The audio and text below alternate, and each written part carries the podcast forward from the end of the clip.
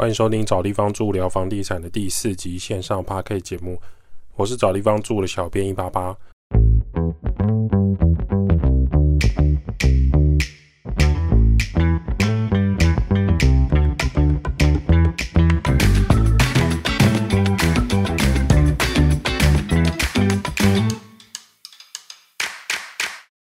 找地方住聊房地产。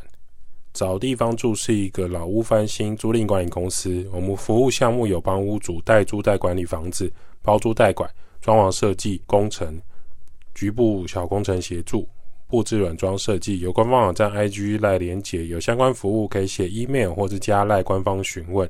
如果你找不到连结的人，可以直接到官网，拿到官网最底下都有相关的连结。回顾一下上个月至今惨痛的天灾人为意外。土耳其叙利亚地震，当地时间二零二三年二月六号半夜四点发生。发生震度最强的地方在土耳其南边接叙利亚的边境。地震天灾不会去管人类世界的国界，或是这是谁谁的土地。瑞士规模介于五点六到六点七之间，震源深度为十七点九公里，算是很浅的地震位置。那影响的建筑物范围很大，旁边的黎巴嫩啊、以色列、约旦、伊拉克都有地震的感觉。土耳其、安叙利亚在内，总共造成了五万三千五百人死亡，十二万人受伤。近五十年来，该区域最强的地震，也是土耳其一百年来死亡人数最多的地震。地震除了需要救灾之外，很重要的是小镇整个毁灭，没有生活机能，没有网络，没有交通。法律制度松散，所以土耳其最近的治安状况开始恶化。其他国家救援队也只能停止工作，无法继续救灾，只能回国。乍看之下，很像是他国的新闻，但千万要记得，台湾是一个地震板块挤压隆起的岛屿，而我们生活在上面。民国一百一十二年，先拿掉车轮党以前教的历史，至少现在台湾的两千万人在这个岛屿已经生活了一百一十二年。是不是永远可以维持这样？老实说，不知道。台湾是会发生地震的，而且经常有有感地震或无感地震。如果有看过空拍照或 CNN 报道土耳其的，就会知道这一次的受伤很惨重。当地人士指出，很多建筑物并没有依照当时的强震标准来施作，当年的建筑也并不觉得会发生这么强的地震。这个心态或许在台湾也可以拿来反省。如果你现在居住的房子，是超过四十年、超过五十年以上，然后房屋的梁柱呢已经有龟裂的状态，地板放水平或弹珠会乱滚动的，或许你就要请结构技师或者是建筑师不同的时间来做仪器测量还有检查。如果房屋有问题的，千万不要拿全家人的生命开玩笑，并不是说新闻过了就过了，我们更应该回归到自己的家园来思考，或许才有意义。接着有个新闻很快就被带过，如同前几集有提到，为什么台湾人这么喜欢房地产，这么喜欢买店面呢？请看事实的真相。台北市东区的商圈，因为疫情还有多年来的店面租金大幅上涨，很多艺人在这边租店面等纷纷都逃走，空店面很多啊。疫情之后，政府又开始放宽规范后，那这个东区的消费人潮有稍微恢复。大安路一段有一个七十三平的店面。去年二零二二年的十月，用总价一点七二亿来成交。这个新闻跟价实价登录都可以查询。这个店面总价格成为东区交易三年来的最高总价。从实价登录可以观察到，这个店面它的总平数是七十三点三四平，建物平数一平的单价是两百三十四点五万。原本这个房屋有转移过一次，是子女继承。这一次的经纪人移转是自然人买卖。该店面实际前往查看，是切割成三个店面要出租，有美容美发知名的咖啡店，另外一个是招租中，或许那间就是给想要买店面或是想要租店面的人参观的。当你有买卖房子的经验或是买卖过店面，你通常会留一间让想要买屋、想要租店面的人来参观，方便自己带看，或是给中介来说明给这个有兴趣的买家。对于店面的买家来说，今天想要买店面，会想要知道它的地点跟房屋的格局、采光、风水、实际状况。有些屋主会觉得说，不想浪费这个租金的时间，就让他满租，然后期待有人直接可以购买这样的店面。但是呢，会这样买店面的行家并不多，除非你租金的投报率和资料很齐全，不然不能看屋、不能点交的房屋，很像在买一个百货公司的福袋。你不确定买了之后店面实际的内部状况，会下降他购买这个店面的意愿。这算是蛮常见的店面买卖或是买卖房屋的做法之一。如果你今天买商办买卖，有一些商办办公室甚至空半年、空一年都有的，因为商办的金额更是天价，而且你买卖商办的买家呢，通常买了之后会有自己的装潢店面的规划，比如说他办公室的想法可能是变成商务空间的出租啦，还是说他整个做他的寿险营业处，他并不在乎他的现况的状况，反而会希望说带着他的建筑师跟室内设计师入内先考察整理店面的状态。就东区整体店面来观察，其实破亿的店面并不是很常见。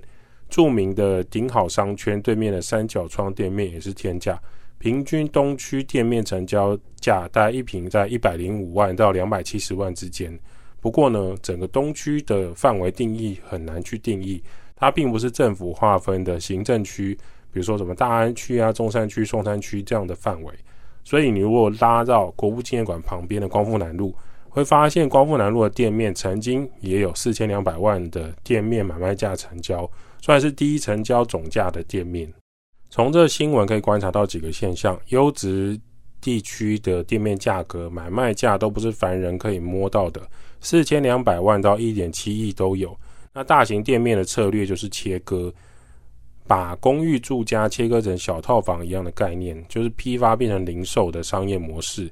把大平数变成小平数来提升租金效益，店面来说呢也是分散风险。有一些店面甚至它变成是二房东、三房东，外面两根柱子再租出去变成四房东，都是行之有年的，来提升这个店面租金的整体收入投报率。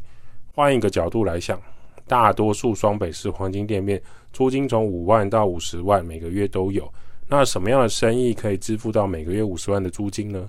是面包店、牛肉面店、拉面店这些餐饮业来计算，都会觉得很难生存。那么大品牌目标可能就不是营业额，那就不在我们的讨论范围之内。假设思考过后的营业额没有办法折抵这个房屋的租金，那可能就是租了一个五十万的店面，再请木工跟装潢团队、水电师傅来切开店面，分租分户的概念。这个找地方住的装潢团队也有在协助处理相关的。我们的统包师傅，我们的装潢师傅很厉害，把大店面切成三个小店面之后，每一个店面假设你收租十七万，就有可能分散这个月租金五十万的租金压力。将店面分成三个店面要注意，可能会有水源跟拉电力的需求。三个店面要计算电费，要安装小电表，才有办法去每个月去统计它的电费消耗。还要注意三个店面的电力使用会不会超过原本店面的电力供应。如果它是个公寓的话，它的电力负载程度可能没有那么高。如果是三间服饰品牌精品店，那就还好，不算是高耗电的电力需求。然后隔间、隔音、防火是不是要注意？再来就是三个店面前后逃生是不是要符合消防法规？这些都是店面租赁和管理的美角。有一些施工厂商便宜行事乱搞，我们也是有看过的。找地方住的租赁管理啊，代租代管也有包含到这个管理店面。有一些人会问说，什么房子有什么好管理的？房东不是很轻松吗？或者是有些房东会讲这件事情，那他可能就忘记他最艰难的时刻。其实，例如说你可能管理经验不是很多，或是你非常幸运遇到一个老房子，遇到一个好房客。那像我们昨天工作人员就有接到套房的房客传讯息来说，他的网络断断续续的，不知道为什么，请协助处理。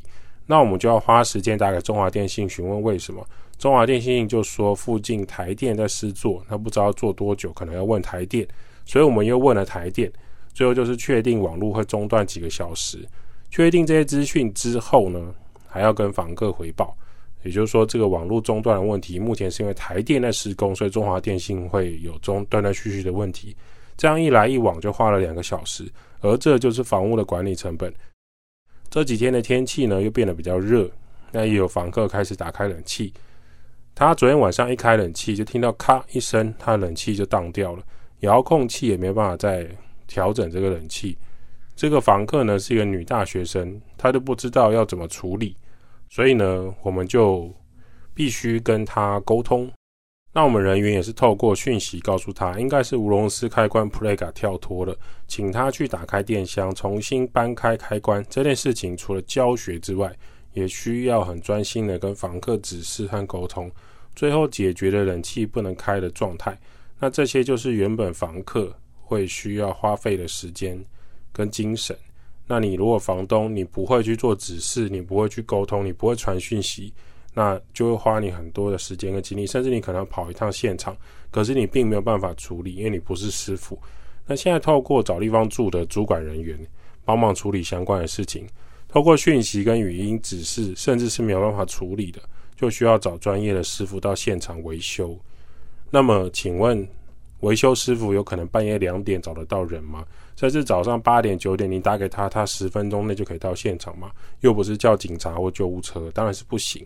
所以要确认师傅的时间，再来就是确认实际房屋现在发生的状态是什么，设备的问题是什么，我们再来确认房客的时间，才有可能入内维修。所以维修屋内设备呢，这个动作本身也要花很多一来一往的精神和时间。